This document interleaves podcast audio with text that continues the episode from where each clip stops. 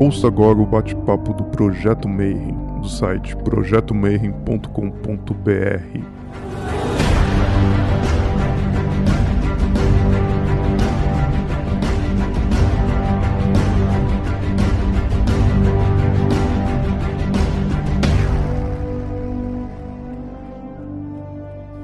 dia para quem é de bom dia, boa noite para quem é de boa noite, boa tarde se você estiver assistindo isso aí depois no YouTube ou no seu trabalho, ou porque estava hoje trabalhando ou em algum terreiro ou em alguma loja maçônica e não pôde assistir, né? Então, você está no projeto Mayhem, só que hoje eu tenho que agradecer de coração um Banda EAD que permitiu que a gente usasse o Zoom deles, porque a gente já está com mais de 250 pessoas isso ia arrebentar os nossos recursos, né? Então, para quem está aqui hoje, tá pela primeira vez, o projeto Mayhem, ele começou com, assim, uma década atrás, né? A gente tinha os simpósios de hermetismo, encontros onde a gente convidava pais de santo, sheiks, pessoal de magia, eh, telema, cartomante, para cada um falar um pouquinho do, do seu caminho espiritual, né? E com o Covid estamos todos trancados em casa. E aí a gente decidiu, poxa, vamos fazer então uma versão virtual. E aí a gente vai convidar os palestrantes para falar um pouquinho. E aí pessoas de muito tempo atrás, né? Eu estava conversando com o Comino antes de gravar e a gente descobriu que nesse exato dia que a gente está gravando, oito anos atrás, ele deu a palestra com a história da Umbanda. E a gente não combinou a data, então é uma coincidência dessas assim absurdas que só pode ter uma explicação lá do, do outro lado, né? Então, para chamar hoje, para a palestra de hoje, hoje é a palestra de número 82. Então significa que depois vocês podem procurar no canal, tem mais 80 palestras sobre espiritualidade aí. E eu vou chamar um irmão que para mim é um cara assim muito, muito, muito querido. A gente foi iniciado numa loja maçônica eu nem vou falar quando atrás para não revelar nossas idades e não ficar muito feio, mas muito, muito tempo atrás, né? Na época que tava ele, tava pai Rubens, lá na grande loja Madras, ele vai falar um pouquinho mais disso daí. Mas hoje vamos falar sobre a história da Umbanda, ou as histórias da Umbanda, né? Então, para isso, eu quero convidar meu irmãozão, pai de santo, mestre espiritual, Alexandre Comino. Como é que você tá, Bron? Muito obrigado, tô ótimo. Eu fico muito agradecido pelo convite. Em seu nome, com, agradeço e cumprimento todos os irmãos aqui presentes. Quero também cumprimentar meu irmão, dirigente, sacerdote Cláudio Macedo da Tupa, em Portugal. Quero cumprimentar também João Bosco, dirigente sacerdote de Umbanda. Em nome de vocês, cumprimento todos os sacerdotes e dirigentes e pais e mães de santo aqui presentes. E é uma honra para mim é, ser recebido pelo meu querido irmão Marcelo Deodébio, mestre em tudo quanto é arte, de ocultismo, de magia, de esoterismo que vocês podem imaginar. Ele é o cara, Marcelo Deodébio. Antes da gente começar com a palestra em si, eu queria que você contasse um pouquinho. A gente sempre pergunta para o convidado como é que ele chegou nesse caminho, né? Porque a, a, a espiritualidade é uma coisa tão diferente, né? E hoje em dia agora está tão perseguida e tão, tão de pessoas que estão fora dessa sociedade chamada de normal, né? Então, como é que é a tua história, Alexandre? O que, que fez sair desse caminho mundano e chegar até ser dirigente dedicado, pai de santo, instrutor e, e se dedicar a tua vida para essa senda? Eu vim de uma família espírita do, do, espiritismo ortodoxo de Allan Kardec, da codificação do espiritismo de Allan Kardec por parte da minha mãe. Minha avó também era um bandista, mas quando minha avó desencarnou tinha três anos de idade, então eu pouco soube da Umbanda e minha mãe nunca falou de Umbanda. Minha mãe sempre deixou a nossa é, vida espiritual voltada para o espiritismo. Minha mãe está aqui acompanhando a gente. Eu peço a bênção da minha mãe para eu poder falar e falar sobre ela, sobre a nossa vida. Eu cresci frequentando o espiritismo com a minha mãe. Minha mãe sempre frequentou vários centros espíritas da, da doutrina de Allan Kardec. Entre eles, a gente frequentou muito a Seara Bendita aqui em São Paulo, que é muito conhecida a Seara Bendita por parte de pai, venho de uma descendência italiana de artesãos. Meu avô era marceneiro, meu pai marceneiro, e eu me formei técnica eletrônica. Trabalhei muito tempo com meu pai na marcenaria e meu pai transferiu a marcenaria dele, que era no Bom Retiro, na esquina da Rua Anhaia com a Sérgio Tomás, ele transferiu para a Zona Leste, na Rua Silva Jardim, do lado do Largo Birajara. E ali, eu, seguindo o Espiritismo, estudei muito a obra de Kardec, de Chico Xavier, sempre li muito Rochester também. E ali, na, no Largo Birajara, tinha um senhor chamado Seu Expedito, e o Seu Expedito era um catador de papel na rua, um negro, de 73 anos, muito forte, e esse, esse negro, senhor Expedito, ele era muito regrado, ele usava um uniforme é, para trabalhar, um avental, alguma coisa assim, ele parava o carrinho dele de puxar papel na rua, ele parava na frente de um bar, que era o mesmo bar que eu, meu pai e meus tios frequentavam ali, o seu Expedito todo dia tomava uma cervejinha ali no, na mesma hora e geralmente era a hora que a gente estava ali também tomando café era muito curioso porque esse negro catador de papel ele parecia um rei assim um lorde. Era um negro cabelo branco uma barba branca sempre muito bem aparada. Ele parecia um lorde ele parecia um rei. Ele, ele tinha um negócio é, da alma dele do espírito dele uma nobreza de alma assim era uma coisa impressionante. Eu eu era encantado,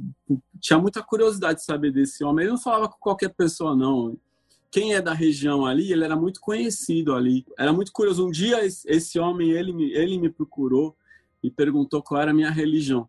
E aí eu falei para ele, sou espírita. E esse homem deu risada, passou a mão na barba assim e falou, não, você não é espírita, você é umbanda. Eu falei, eu falei meu senhor, um, um bando, eu não sei o que é isso. Minha mãe nunca havia me falado da minha avó, pouco sabia da Umbanda. Eu falei, eu não sei o que é isso eu não conheço, mas eu sou espírita, minha mãe é espírita, minha avó era espírita, eu, eu li livros de Chico Xavier que eram da minha avó, que eram das tias, avós, eu, eu li, eu tinha aquele, alguns títulos do Rochester que tinha o nome da minha avó ali assinado no, no livro.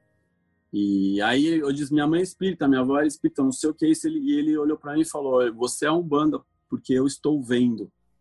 Eu estou vendo um caboclo e uma criança. E aonde você vai, eles estão eles estão aí com você.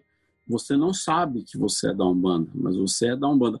Naquela semana, conversando com uma amiga, essa amiga frequentava Umbanda e por, por alguma razão, a gente está falando, eu sou de 1973, a gente estava em, a gente estava em 1995, eu tinha 21 anos de idade em 95. Eu conversei com uma amiga, essa amiga falou que que a madrinha dela tem um terreiro de umbanda. Falou: oh, minha madrinha tem um terreiro de umbanda. Umbanda é uma coisa absurda, absurdamente louca. Você, na época, eu, faz, faz tanto tempo, né? Na época eu jogava capoeira. Ela dizia: toca umas músicas de capoeira lá, você vai adorar. Tem atabaque, tem santo, e tem reza, e você gosta de espiritismo, tem espírito. E é, vamos lá. E aí lá fui eu conhecer o terreiro da dona Marlene na Vila Jaguara, que trabalhava com o Zé Baiano e o Caboclo Flecha Dourada. E foi chocante, porque eu vivi a vida inteira no espiritismo e eu só vi espírito incorporado uma única vez, perto da casa da minha mãe, tinha uma senhora que trabalhava com o Dr. Fritz. O Dr. Fritz é um Exu, né?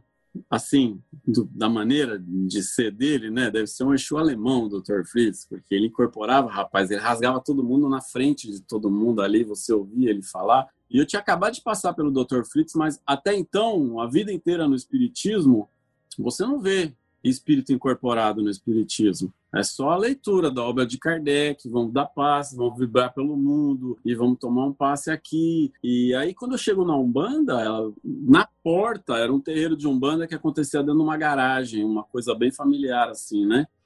E era longe, né? E depois que eu ouvi dizer que terreiro bom é terreiro longe, né? Foi umas duas horas de trânsito para chegar lá, né? E a gente chegou, tinha um senhor defumando na porta. E eu, eu acostumado exclusivamente com o centro espírita, eu fiquei encantado com aquele negócio de passar fumaça nas pessoas. É um cheiro de macumba, né? Cheiro de macumba é aquele defumador Vão Maria, aquele que vem com serragem, com tudo, e você toca fogo nele, não apaga. Igual cigarro, né, rapaz? Não apaga aquele negócio. Aquele cheiro vai subindo, aquela fumacinha da Vó Maria. E eu fiquei encantado com aquele cheiro de macumba do defumador. Na porta, eu já gostei do negócio. Quando eu entro lá dentro, sabe casa sobrado, que tem a garagem que fecha aquela porta de ferro, igual porta de açougue, de... e as coisas aconteciam lá dentro, eu tava na entrava naquela entradinha lateral de sobradinho que tem escadinha, garagem aqui embaixo, e aí você entrava por essa porta lateral depois de passar por uma defumação numa estrutura bem simples assim e tinha uma cortina. Então tinha uns bancos para as pessoas, conforme você ia chegando, você ia sentando no banco, e uma cortina escondendo o que tinha atrás dessa cortina. que a, E aí ela, a, a, amiga dizia: Olha, lá atrás tem um altar e tem, os, tem pô, vinha do Espiritismo. Eu nasci no Espiritismo, eu nunca soube nada de igreja católica, de santo católico, e nunca tive interesse, né? Eu não fiz primeira comunhão, não fiz nada disso. Minha mãe, minha mãe perguntou: você quer fazer primeira comunhão? Eu falei, não, nós não somos espíritas, somos do espiritismo, vou fazer primeira comunhão agora. E aí, quando chega lá, santo, é uma coisa que eu não conhecia, santo católico nem nada, e tinha um, uma toalha, uma, uma, cortina, né? E aí eu, me perguntaram, olha, hoje vai vir aí o preto velho, vai vir o baiano, o que, que você quer passar? Eu falei, não sei, né? Eu não conheço, eu não sei, eu posso passar com você que sabe com quem eu passo. Me deram uma ficha para passar com o preto velho.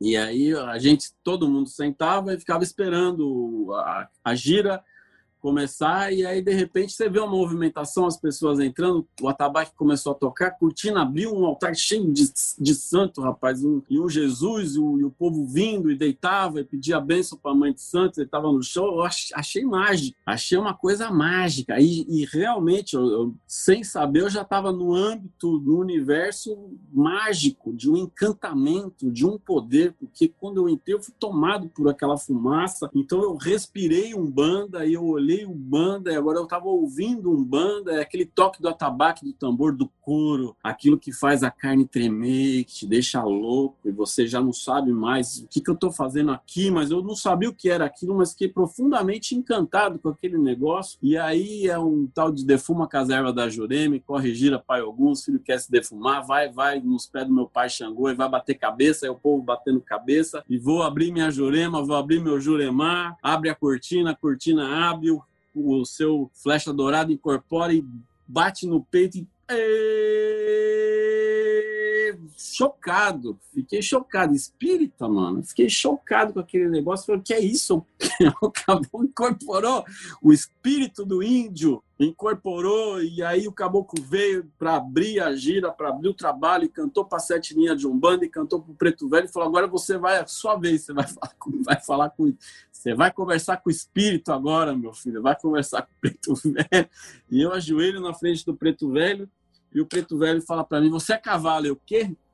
Eu não, não, entendi. Eu chamou eu, falou que eu sou cavalo. E, eu, e aí tinha uma tradutora. O preto velho falava de uma maneira difícil de entender, mas ele tinha uma tradutora, intérprete, que é a Cambone, ou o Cambono, que é o auxiliar da entidade incorporada. Falou: Ele está dizendo que você é médium. E aí eu logo soltei, né? Mas eu sou espírita. Mas não, tá dizendo, tá dizendo que você é médio. Você pode trabalhar aqui, pode trabalhar no espiritismo, onde você quiser, mas ele está dizendo que você é médio. Mas de uma mediunidade daquela que estava acontecendo ali, né? Da incorporação, né? Que eu nunca tinha visto esse negócio de incorporar no espiritismo. E ali eu falei, como é que é isso, né? O, o espírito a vida inteira eu estudei sobre espíritos e o espiritismo e a doutrina, não sei o quê, mas conversar com o espírito que era bom, nada. E ali estava o preto velho na minha frente, para eu perguntar o que eu quiser, para eu falar o que eu quiser, e ele estalando o dedo e tomando um café. E nossa, aquilo entrou em mim, né? eu respirei aquilo, eu vi aquilo, eu ouvi e eu fui tocado. Então, os cinco sentidos e mais o sexto, o sétimo, o oitavo, o nono sentido, aquilo entrou na minha alma, no meu corpo, na minha carne. E eu saí chocado daquele lugar, eu saí completamente chocado. No final, o seu Zé Baiano vinha para cumprimentar todo mundo, abraçava todo mundo. Esse negócio da Umbanda, né, de acolher, você se sente acolhido, né? Saí de lá chocado, impressionado. Essa minha amiga não frequentava, mas quando ela pisava no terreiro, ela incorporava. Ela tinha uma mediunidade espontânea e mecânica, então ela tinha uma incorporação visceral que não passou por desenvolvimento mediúnico. Da primeira vez que ela pisou no terreiro, já incorporou e as entidades já estavam prontas para trabalhar. Então, sem desenvolvimento movimento ela incorporou na casa dela. E ela recebeu uma entidade na casa dela e um dia ela me chamou. A gente era, era muito amigo e um dia eu tô lá e ela, acho que eu vou incorporar. Isso depois, né? Então eu fiquei chocado com esse negócio. Um dia, passando pela casa dela, ela falou, acho que ela, ela, ela me contou, tô incorporando. Ela falou, tô incorporando aqui em casa. Eu fiquei espantado, fiquei chocado, fiquei impressionado, fiquei encantado com isso, mas era longe, eu não, não pensava de frequentar nem nada. Mas aí, na sequência, ela me disse: estou incorporando em casa e eu incorporo espíritos que dizem que vão abrir um terreiro de urbana nesse apartamento aqui. E era só ela, e a irmã dela, e uma amiga. E aí, um dia, um dia eu tava, um dia eu tava na casa dela, a gente era muito amigo, um dia eu tava na casa dela, acho que eu vou incorporar. Eu falei, meu Deus, que perigo, né? Porque espírita, espírito, se tem uma coisa que espírita tem medo, é de espírito. Espírita morre de medo de espírito, rapaz, que pode vir um obsessor, pode vir um negócio, pode vir um sei lá o quê. E ela, quando falou que estava incorporando, eu pensei, nossa, que perigo essa. Nossa, deve estar tá perdida, né? Incorporando em casa sozinha, nem filha de santo daquele terreiro, não é? Um dia eu tô lá e disse, ah, acho que eu vou incorporar. Não deu tempo de eu fugir. Ela incorporou. E ela incorporou uma entidade que é, era um, é uma cigana velha. Parecia uma preta velha, mas é uma cigana com uma preta velha. E foi um negócio, rapaz. Foi um negócio que mexeu comigo de um jeito. E ela falou, eu vou abrir um terreiro aqui. E aí eu olhei, né? Era um quarto do apartamento. ela abria as portas do armário e o Oxalá estava lá dentro, uma imagem de Jesus. Né? Eu não sabia nada de Umbanda, falou, vou abrir um terreno. Mas foi tão chocante aquilo, foi tão impressionante, foi um, um negócio tão... Me, me rasgou, me atravessou de um jeito. E ela falou, você vai comigo? Eu falei, vou. Bora, nós vamos, vamos abrir um terreno. A entidade sabia o que estava fazendo, tinha uma firmeza, uma segurança, rasgava a gente com a palavra, com o saber, com o olhar. Era uma coisa impressionante. Falei, vamos. E ali a gente começou, a gente era eu, é, eu tinha 21 anos, ela também tinha 21, então rapidamente os nossos amigos vieram ali ver o que estava acontecendo e rapidamente formou uma comunidade adolescente, assim, os mais velhos eram a gente, e só ela incorporava, mas os, quem incorporou nela começou a desenvolver todo mundo e ninguém sabia o que era um banda. Aí eu vinha de uma cultura de ler, primeira coisa que eu fiz foi ir na livraria, comprar tudo que tinha de Umbanda. Aí comecei a ler, ler, ler, ler, uma confusão, né, rapaz? Você começa a ler livro de Umbanda, cada um fala uma coisa, cada um fala uma coisa, cada um fala uma coisa, até que eu cheguei na livraria Lorenz, da Comunhão do Pensamento, ali na Liberdade, e eu comecei a frequentar o sebo também, eu falava, ó, o que tiver de Umbanda aí, me fala o que tiver de livro de Umbanda, que eu tô, tô comendo assim no almoço, com feijão, com farinha, o que vier. E aí, um dia eu cheguei lá ele falou, ó, chegou um livro, chegou um romance psicografado de Umbanda. Já está enganado 1995 não existia livro psicografado de Umbanda. Você está enganado, psicografia é uma coisa exclusivamente do kardecista. Eu sei, porque eu era kardecista. Aí ele falou, não, esse é um médio de Umbanda, o nome dele é Rubens Saraceni, o livro é O Cavaleiro da Estrela Guia, e quem psicografou foi um, pai, um preto velho, pai Benedito de Aruanda. Eu falei, ah, então passe para cá. Eu comprei esse livro e à noite eu dormi e eu sonhei que estava com aquele preto velho numa biblioteca. Ele me mostrava um monte de livro, ele abria os livros, ele punha para ler. Aí eu acordei e falei: "Nossa, preto velho veio no meu sonho". E aí a gente tinha um trabalho de tinha um trabalho de psicografia, tinha um dia de incorporar e tinha um dia essa amiga fazia psicografia mecânica assim, ela, olhando para o lado a mão dela escrevia, né? E aí tinha um trabalho de psicografia e esse preto velho, um, pre, um preto velho com o mesmo nome, pai Benedito de Aruanda, veio na psicografia agradecer porque eu tinha comprado esse livro eu falei, nossa, esse médium deve ser bom. É Rubens Saraceni. E o Rubens estava 95, o Rubens tinha começado, tinha publicado o Cavaleiro da Estrela Guia, um bando ritual do culto à natureza, ele tinha publicado o Hashmeir e o Ancestral Místico, esses quatro livros. Ele estava se preparando para publicar o Guardião da Meia-Noite, não tinha sido publicado ainda, estava para ser publicado. Eu liguei na editora, eu sonhei a semana inteira com o Preto Velho. Eu liguei na editora, era a editora Cristales, na época não era Madras ainda, liguei na editora e falei, olha, eu queria muito conhecer esse autor. Está fazendo um ciclo de palestra num grupo fechado que estuda religiões. Eu falei, se eu puder participar, eu queria muito conhecer esse autor. A gente foi conhecer esse autor, o Rubens Saraceni. Eu fui lá conhecer, o Rubens foi encantador, o Rubens é o Rubens sem palavras. Em, em memória a quem eu bato cabeça peço a bênção, Rubens Saraceni, meu mestre, mestre de muita gente que está aqui acompanhando nesse momento também. Então ali eu me encantei pelo Rubens e de alguma maneira ele também se encantou comigo. O Rubens, na época, o, o Rubens ele estava voltando de Uberlândia, ele tinha psicografado dezenas e dezenas de livros em Uberlândia e não tinha publicado. Ele estava voltando de Uberlândia com os livros, né, metaforicamente com os livros embaixo do braço. Ele estava começando a publicar esses livros. Ele também não tinha nenhum curso, não dava, não dava curso. Ele era um pai de santo que tinha psicografado livros. E aí eu falei para ele, falei, rapaz, nós, nós não temos pai de santo, nós não temos mãe de santo, nós não entendemos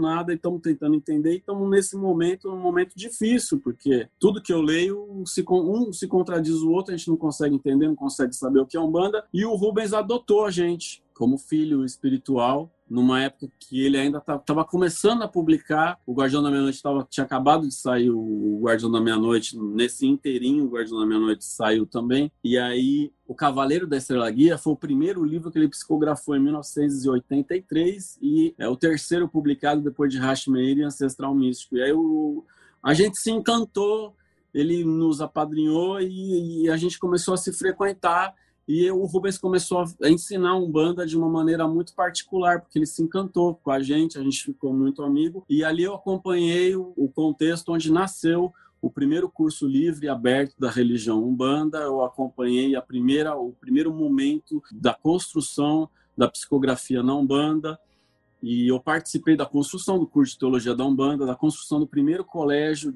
colégio de Umbanda nesse formato, colégio de Umbanda Sagrada Pai Benedito de Aruanda, fundado por Rubens Saraceni, que até hoje está lá com a esposa do Rubens, mãe Alzira Saraceni, as suas filhas Estela Saraceni e Graziela Saraceni, tocando até hoje os trabalhos do colégio do Pai Benedito de Aruanda, que fica ali na zona leste, na Serra da Bocanha, na esquina com a Serra de Jairé.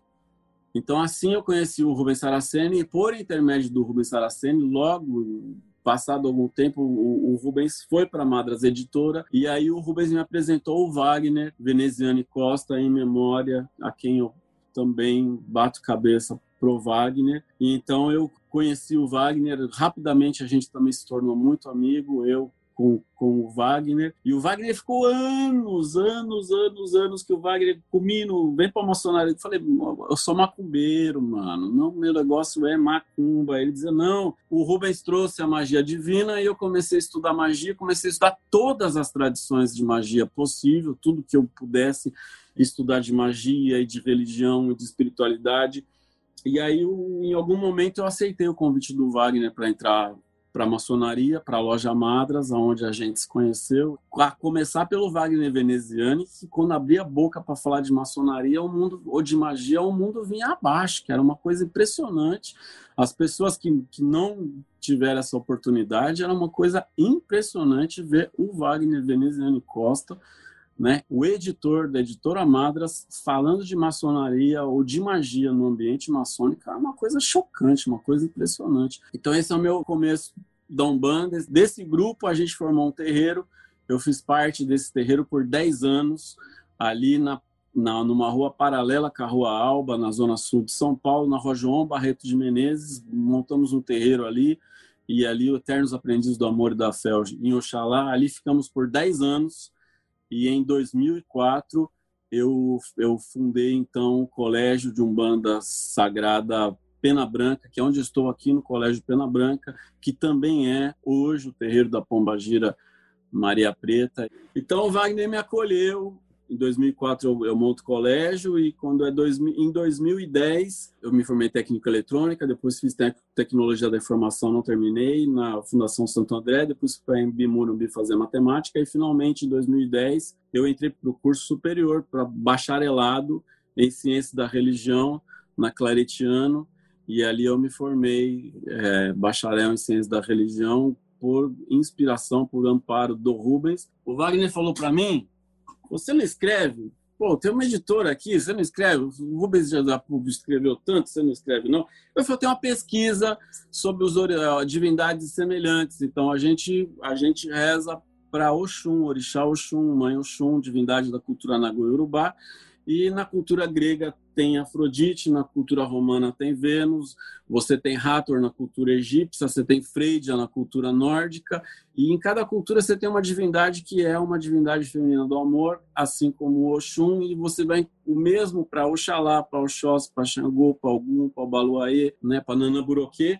E aí, esse é o meu primeiro, minha primeira publicação, Deus, Deus, Divindades e Anjos, Esse livro ele foi publicado em 2004. Meu primeiro título é esse, Deus, Deus e Divindades, para falar sobre os orixás comparados a divindades de outros panteões, de outras culturas, que é uma maneira de você entender que o orixá ele é divindade tanto quanto as divindades de todas as outras culturas e quando eu falo de Zambi, de Zambi, quando eu falo de Olorum, de Olodumare, quando eu falo de Tupã, estou falando de uma força, de um ser supremo que em outras culturas tem outros nomes, como Alá, Adonai, como Elohim, como Brahman, Ra. Esse estudo veio como proposta da teologia de Umbanda, eu publico esse livro e o, e o Wagner fica nessa pilha para mim publicar e depois aumentou esse livro e quando a Umbanda estava para completar os 100 anos da primeira manifestação do Caboclo das Sete Cruzilhadas em Zélio de Moraes,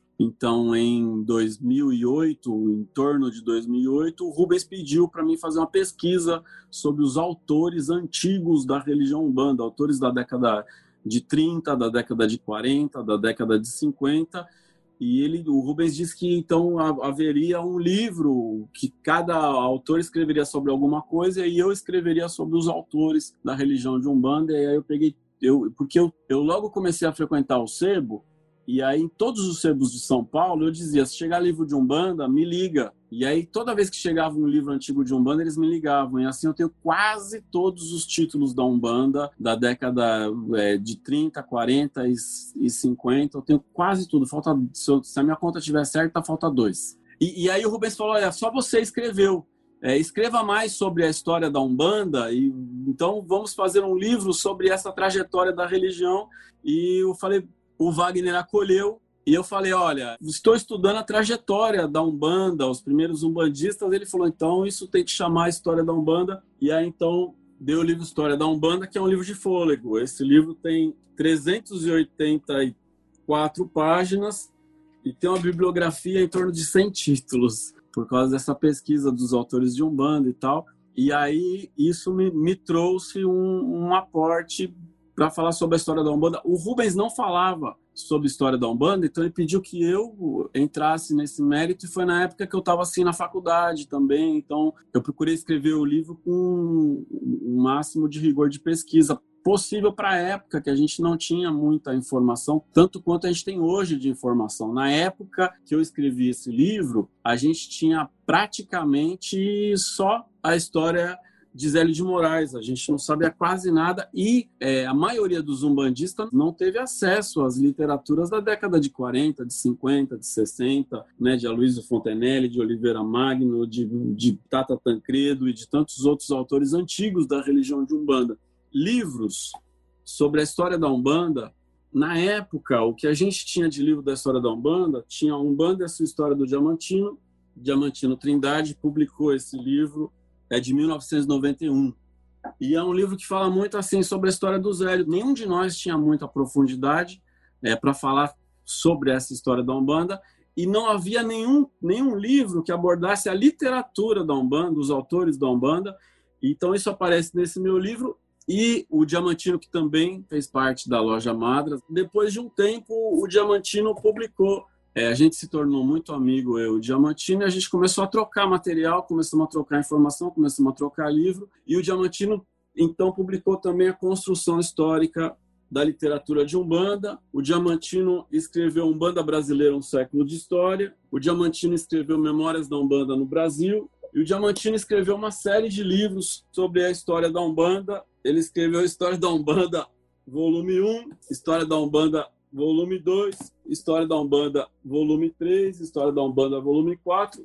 E a gente está aqui, até agora, tentando entender essa história da Umbanda, é, tirando eu e o Diamantino. Poucos autores se debruçaram sobre a história da Umbanda, mas a gente tem, por, por exemplo, na década de 50, Tancredo da Silva Pinto escreveu na década de 50, 60 um livro intitulado a origem da Umbanda. A Luísio Fontenelle, o Fontenelle desencarnou em 1951 e ele escreve a Umbanda através dos séculos. Muitos autores se arvoraram a falar sobre a origem da Umbanda e sobre a origem da palavra Umbanda, mas não necessariamente sobre um, um rigor maior sobre a origem da religião Umbanda. E aqui eu já estou entrando no tema, né? Que era Já, eu posso até fazer a pergunta, porque aí a gente já faz uma transição, né? Então eu falo assim, brother, e aí, dentro do teu estudo, como que você enxerga a origem da Umbanda? É, agora você já dá continuidade. a gente estava há tanto tempo nisso daí que, e convivendo com esses caras na Madras, semanalmente, a gente meio que acompanhou esses pais de santo. Lembra que o Wagner ainda convidava os outros pais de santo, pessoal do Rio que vinha visitar quando era época de Bienal, e eles davam palestra lá. Pai Ronaldo Linares é maçom adormecido, pai Jamil Rachid é maçom, o pai Milton Aguirre é maçom, então tem uma grande quantidade de macumbeiro maçom, né? Macumbeiro tem várias lojas é, maçônicas com grandes grupos de, de umbandista também, muito umbandista aqui. Agora, antigamente não misturava muito, né? Eu acho que na loja Madras isso ficou uma coisa mais descarada, assim, né? Porque a, a quantidade de macumbeiro naquela loja superava. Os, os macumbeiros abriam a boca para falar e todo mundo parava para ouvir e falava: peraí, precisamos dar atenção para esses caras aqui dentro. E aí a coisa começou a ficar interessante para a gente na, dentro daquela estrutura maçônica ali, né? É isso, a maçonaria é uma escola também. É, eu aprendi, aprendi muito dentro da maçonaria, especialmente com o Wagner. E eu sou um maçom adormecido, né? Adormecido quer dizer que eu saí direitinho, né? Que eu pedi, pedi o meu kit, pedi para sair, porque o meu negócio é macumba. E aí a gente tem uma coisa muito curiosa. Há oito anos atrás, nesse mesmo dia, você me convidou para esse mesmo tema. Eu vou começar repetindo o que eu falei há oito anos atrás, mas para dizer que hoje existe um outro olhar, existe um outro entendimento. O Diamantino, ele diz que a história da Umbanda não é para amador. Aliás, a tarefa de historiador também não é algo para amador. É muito sério você dizer que vai falar sobre a história de alguma coisa e a história ela é baseada única e exclusivamente em fatos. Quando você não está baseado em fatos, pode ser tudo menos história. Então, há oito anos atrás, eu comecei a minha palestra dizendo assim: Umbanda é uma religião brasileira fundada por um brasileiro, Zélio Fernandino de Moraes, que no dia 15 de novembro de 1908, dentro de uma federação espírita, ele incorporou um, um espírito que deu o nome de Caboclo das Sete Encruzilhadas e ele falou, a partir de amanhã, na casa desse, ele estava numa estrutura espírita, na casa desse aparelho, vai haver uma mesa posta para quem quiser se manifestar. Zélio de Moraes era um rapaz de 17 anos e ele tinha o que a família chamava de ataque. Ele tinha ataques, a família não sabia o que eram esses ataques. E o Zélio se comportava de maneira estranha, falava de maneira estranha, ele tinha dores pelo corpo, ninguém sabia o que ele tinha. Primeiro, o Zélio foi encaminhado para um tio chamado Dr. Epaminondas, que tomava conta de um hospício. E lá, esse tio médico falou que ele não tinha nenhuma doença, nada que a medicina pudesse resolver. Depois, o Zélio foi levado para um parente padre. O próprio Zélio quem diz que foi levado a um padre e que ele foi exorcizado, mas também não tinha nada para exorcizar. A história contada é que o Zélio ele tinha sido levado para o médico, depois ele tinha sido levado para o padre e depois para a Federação Espírita. Em torno de 2000, 2000, alguma coisinha, começou a ser dito que antes do Zélio ir para uma federação espírita, antes ele foi levado para uma benzedeira. Essa história se popularizou por pai Ronaldo Linares, fundador da Federação Espírita do Grande ABC, que foi fundada em 1973. Pai Ronaldo Linares conheceu Zélio de Moraes nessa mesma época de 73, 74. Zélio de Moraes desencarna em 1975. E pai Ronaldo contava que o Zélio passou pelo médico, que o Zélio passou pelo padre e depois foi uma federação espírita. Mas depois veio à tona que o Zélio, antes, antes do Zélio ir para uma federação espírita, ele havia passado por uma benzedeira. E a benzedeira incorporou um espírito que deu o nome de tio Antônio. Ela incorpora. O tio Antônio diz para o Zélio que ele tem uma missão. Na sequência, dia 15 de novembro, Zélio é levado à recém-fundada Federação Espírita de Niterói, que não tinha sede própria, por isso funcionava no Centro Espírita de Santo Agostinho. O Zélio é levado a uma sessão espírita e quando ele chega lá, é dito que as pessoas que estão na mesa, boa parte das pessoas que estão aqui nos acompanhando, acredito que já foram uma sessão espírita. Numa sessão espírita, é sessão espírita tudo aquilo que segue a obra codificada por Allan Kardec, ou seja, os cinco livros da obra de Allan Kardec, o livro dos Espíritos, o livro dos Médios, Evangelho segundo o Espiritismo, Gênese, Céu e Inferno, é obra de Kardec. Se você segue a obra de Kardec e faz qualquer coisa, mas segue só a obra de Kardec, você está fazendo Espiritismo. Então, fazia uma sessão espírita no Brasil, o Espiritismo ganhou um caráter muito religioso por meio de Bezerra de Menezes. O Espiritismo ganha um caráter muito religioso por meio de Edgar Armand, que é quem organizou a estrutura de passe, P1, P2, P3, e ganha um caráter muito religioso por meio de Chico Xavier, que era muito católico antes de ser espírita. Então, o Zélio de Moraes ele é levado em 1908 a uma sessão espírita. Naquela sessão é dito que os médios incorporam espíritos de ex-escravizados. E esses espíritos estão sendo convidados a se retirar. O Zélio levanta e diz: por que é que expulsam esses humildes? Um médio clarividente teria perguntado: e quem é você? E ele diz: Eu sou o caboclo das sete encruzilhadas, não haverá caminhos fechados para mim. Não basta fazer diferença na terra, vocês querem levar essa diferença para o outro lado. Amanhã, na casa desse rapaz, vai ter uma mesa aposta para quem quiser se manifestar. Com quem sabe mais a gente aprende, quem sabe menos a gente ensina. E aí a gente tem algumas observações agora. Incorporar espírito não é algo característico do espiritismo. A gente pode perguntar para todo mundo aqui que frequentou centro espírita. No centro espírita incorpora espírito? Não. Só se aquele espírita foi macumbeiro antes. Se hoje não tem incorporação de espírito no centro espírita, em 1908 ia ter? Então eu faço algumas reflexões. A não ser que essa turma fosse chegada da benzedeira. Então, é possível que esses espíritos estavam sendo convidados a se retirar por serem ex-escravizados, e inclusive porque a prática de incorporar era uma prática do negro. Incorporação é uma prática africana, não é uma prática europeia espírita. Você no espiritismo você tem psicofonia, não tem incorporação. Psicofonia é a fala mediúnica. Incorporar é ficar tomado, ficar possuído. Então, quando convida a se retirar, não é só porque o espírito é do ex-escravizado, é porque aquela prática incorporar também não é uma prática do espiritismo. Então, esse tipo de reflexão, eu e um grande grupo de pessoas vem fazendo esse tipo de reflexão. Quando o Zélio diz amanhã haverá uma mesa aposta na casa desse rapaz, ele não diz eu vou fundar uma nova religião com o nome Umbanda. Não tem nome Umbanda. Tem amanhã nós vamos fazer um, um outro espiritismo lá. Nós vamos fazer um espiritismo que a turma incorpora.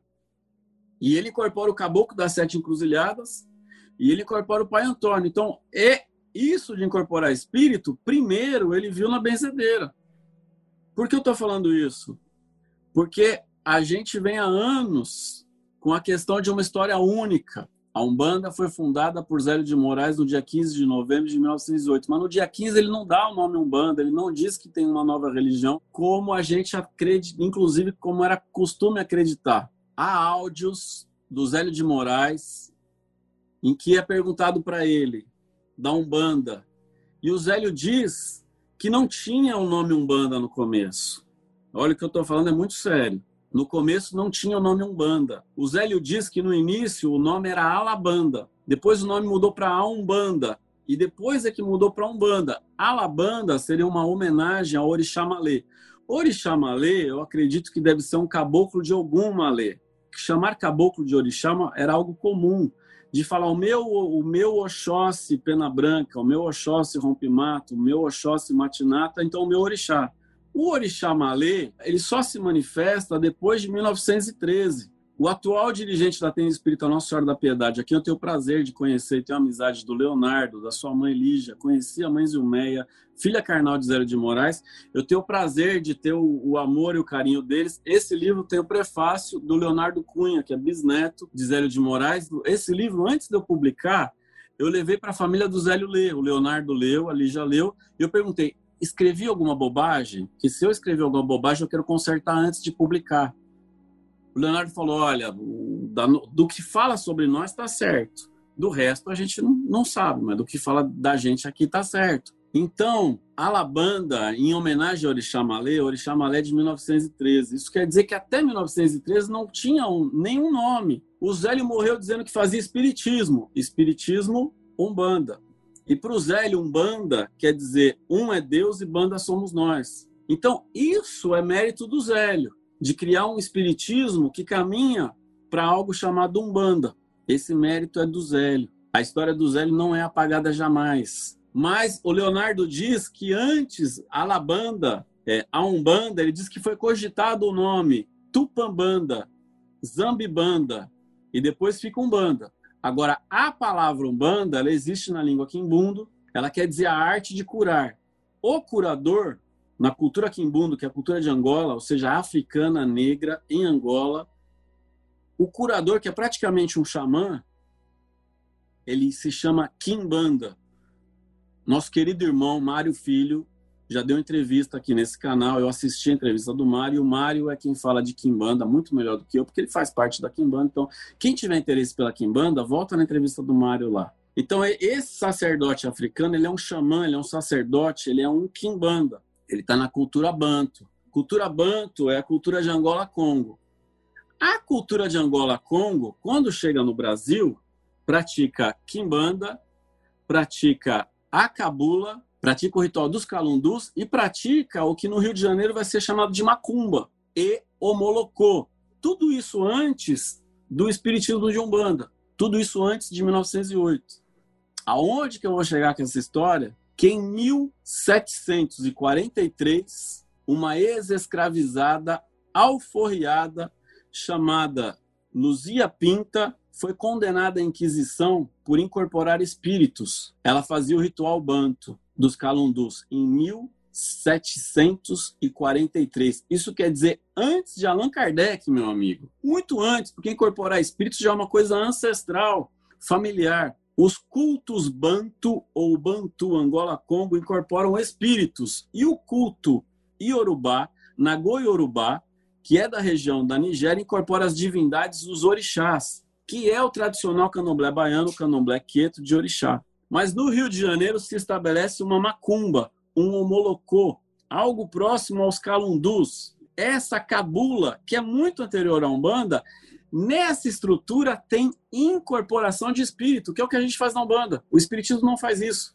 Espiritismo não tem incorporação de espírito. E pasme, no livro, Nina Rodrigues é o primeiro brasileiro a falar sobre o candomblé. É um médico baiano racista, diga-se por passagem, porque todo mundo é racista nesse país sem saber, mas naquela época o negócio era mais pesado ainda. O Nina Rodrigues escreveu Os Africanos no Brasil no ano de 1900, publicou na década de 30 e no livro de Nina Rodrigues, que foi escrito em 1900, tem o registro da cabula, descrita por um senhor chamado Neri. E no, aonde se descreve o ritual da cabula, no final diz que na cabula se incorporam espíritos com o nome rompe. Lá tem o rompe-mato.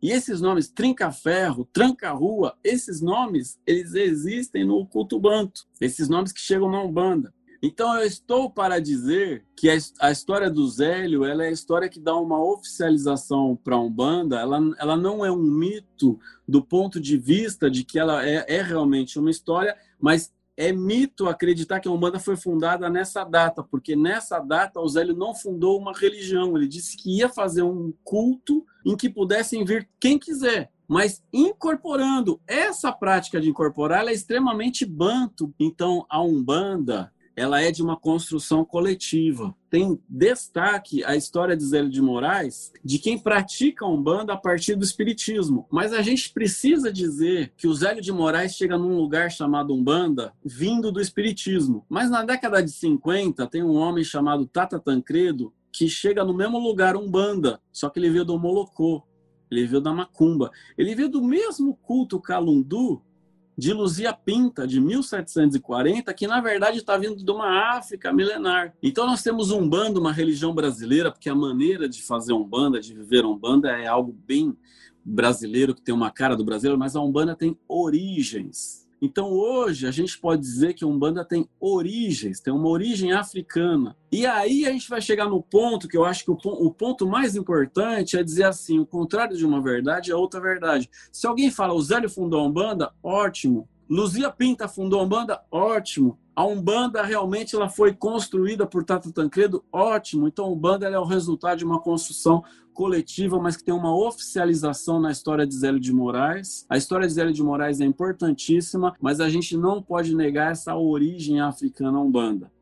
E ainda podemos dizer que em 1941 houve o primeiro Congresso Brasileiro do Espiritismo de Umbanda, em que diversos umbandistas abordaram diferentes origens para a Umbanda. A Tenda Espírita Mirim, que é fundada por Benjamin Figueiredo, que foi médium de Zélio de Moraes, funda a Tenda Espírita Mirim em 1924. Há um delegado da Tenda Espírita Mirim, no primeiro Congresso de Umbanda de 1941, o delegado, que também se chama Diamantino, ele diz que Umbanda vem da Lemúria, da Atlântida. Há teorias que a Umbanda veio da África, mas não dessa do sul. Ela vem, ela vem de uma África oriental, vem da África do Egito.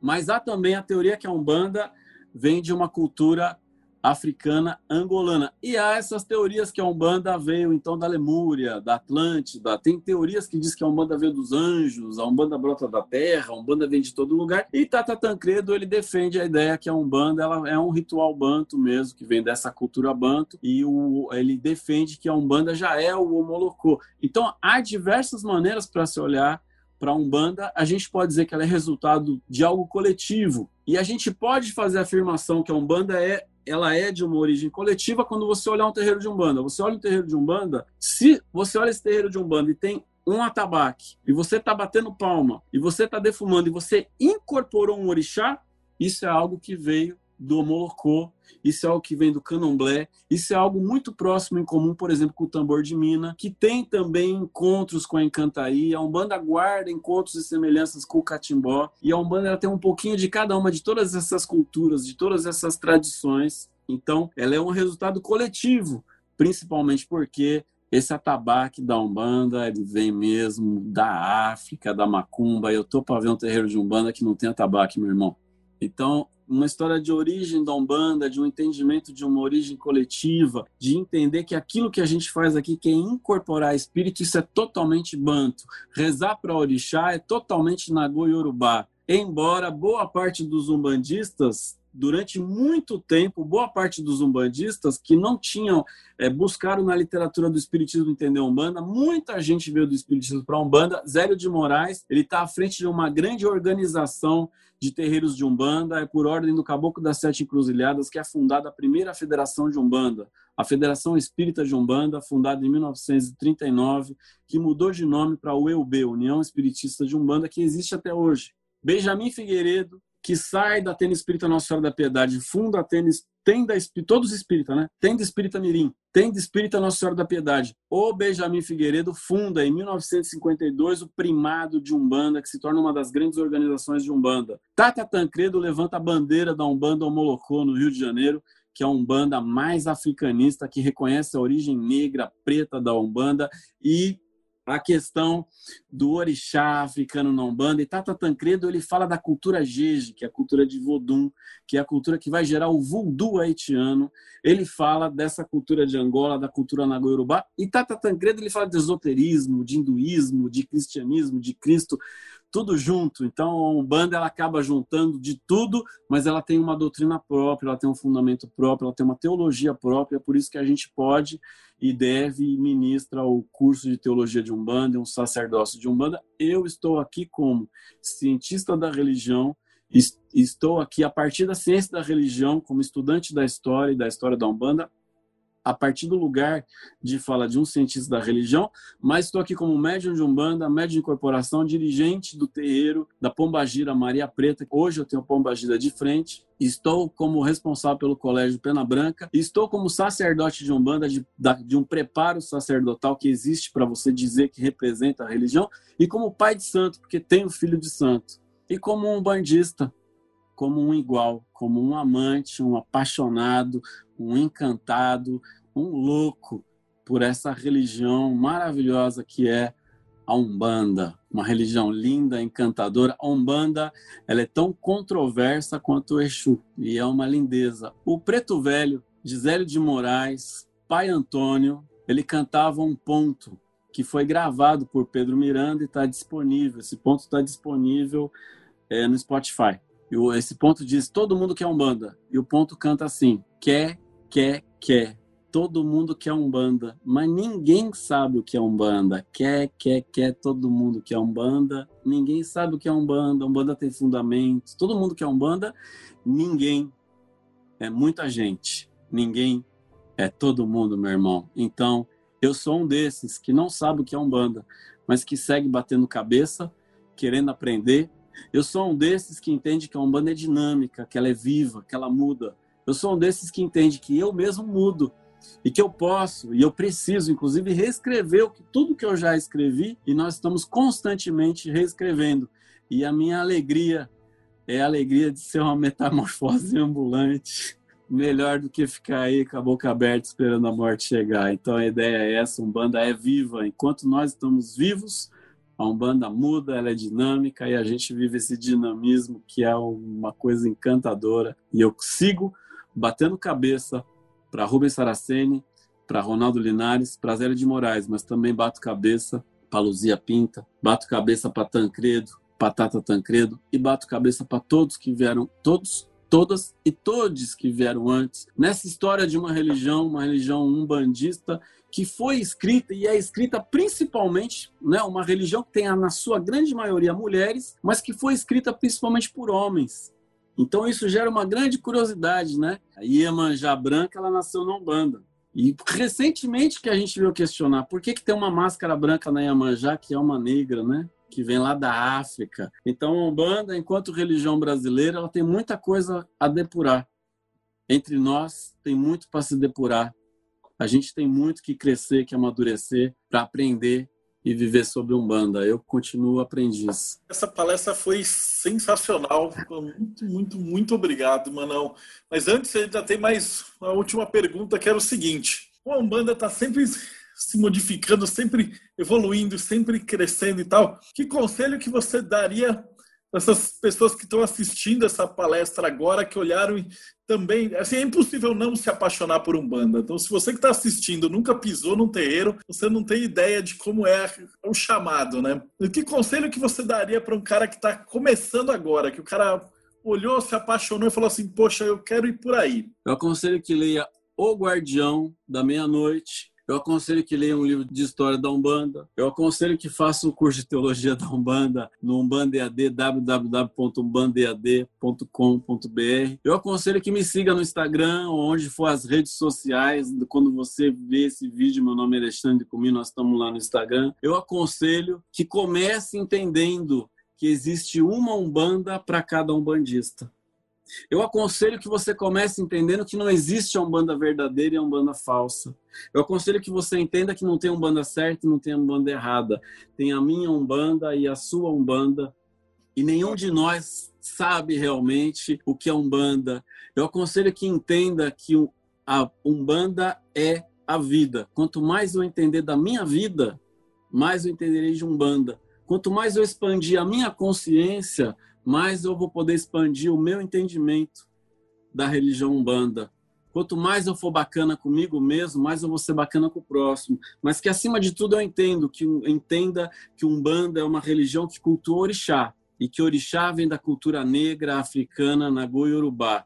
Mesmo que você esteja em alguma estrutura que não reconheça essa raiz forte africana, mas que também a presença do índio, né? Então, a Umbanda tem raízes africanas, a Umbanda tem raízes nativas do, dos povos originários, que o, o, branco que chamou de índio, os povos originários dessa terra. A Umbanda tem raízes, a Umbanda é praticada na maioria dos terreiros com Cristo, com Jesus lá em cima, mas as pessoas às vezes não sabem quem é Jesus, quem é Oxalá, quem é Oxalá, quem é Jesus, quem é Ogum, quem é, quem é São Jorge, quem é Xangô, quem é São Jerônimo. Eu acredito que vai devagar, que vá com calma, que vá sem pressa, que vá sem crítica, que vá sem julgamento e que vá com muito amor para a cultura africana, que vá com muito amor também ao candomblé, ao tambor de mina, encantaria. Porque quando a pessoa fala que é espírita umbandista, tá ótimo. A pessoa fala que é católica umbandista, tá ótimo. É esotérica umbandista, é ótima. Quando a pessoa é umbandista, homolocô, africana, africanista, logo tem alguém para recriminar. E é comum isso. Então, que entenda que sim, a Umbanda é uma religião brasileira, mas que tem várias raízes e que ela tem uma diversidade, uma pluriversalidade, mas que ninguém é dono, inclusive eu, ninguém é dono da verdade, que não há verdade absoluta e que o contrário de uma verdade é outra verdade. É outra verdade. O contrário de uma verdade não é mentira, é outra verdade. Então há muitas maneiras de se entender muitas maneiras de ver, de olhar, de perceber. Você vai passar a vida inteira na Umbanda e quando chegar no final da vida você vai dizer não sei nada. Eu costumo dizer, né? O caboclo ele não é um bandista. O Exu não é um bandista. O preto velho, a preta velha não é um bandista. A criança não é um bandista. Eles não são umbandistas. Quando eu deixar de ser um bandista e eu me tornar um banda, o caboclo ele é um banda, ele não é um bandista. Quando eu me tornar também um banda, então pode ser que a coisa comece a melhorar, porque quando eu me tornar um banda, eu paro de discutir quem está certo, quem está errado, qual é a minha verdade, porque independente da vertente, independente, independente da pluriversalidade da Umbanda, dela ser branca, dela ser preta, dela ser iniciática, esotérica, mística, independente de qualquer visão que você tenha, lá tem um tranca-rua, um marabom, um tiriri, uma Maria Padilha, uma sete saia, uma mulamba, uma dama da noite. Lá tem uma avó Maria Conga. Lá tem o baiano, o cigano, a cigano, o preto velho, a criança. E é isso. Tem amor, tem acolhimento. Então que a gente saiba amar, que a gente saiba acolher, reconhecer da maneira como esses eles muito mais do que entidade, muito mais do que guia, muito mais do que espírito, Umbanda te coloca em contato com uma família de alma, com uma família espiritual. A gente monta uma estrutura terreiro para receber ancestralidade, divindade, Deus, Deus, a família. É o que a gente recebe. Então, banda, ela rasga a gente e atravessa a gente com amor, com força, magia, encanto. Umbanda sou eu. Você, depois dessa aula, não tem mais nada para acrescentar. Todos os, os, endereços, o Instagram, tudo que o Comino falou está aqui embaixo. Então você, pode desdobrar. Então você vai ter aí todos os endereços, o Bandead, é, Instagram e tudo. Aproveita para seguir o canal, dar o seu like e ver que é, muitos dos outros convidados que até o Alexandre mencionou, essa entrevista de 82, então tem em mente que tem pelo menos 80 entrevistas nesse nível que estão falando de tudo que é ponto de espiritualidade, outras visões. Eu entrevistei outros irmãos da nossa loja Madras, é, que foram pai de santo, mas de, de outras até vertentes e tudo mais. Então te agradeço de coração, Comino. Então, para você que acompanha a gente até agora, muito obrigado e a gente se vê no próximo Bate-Papo Mayhem.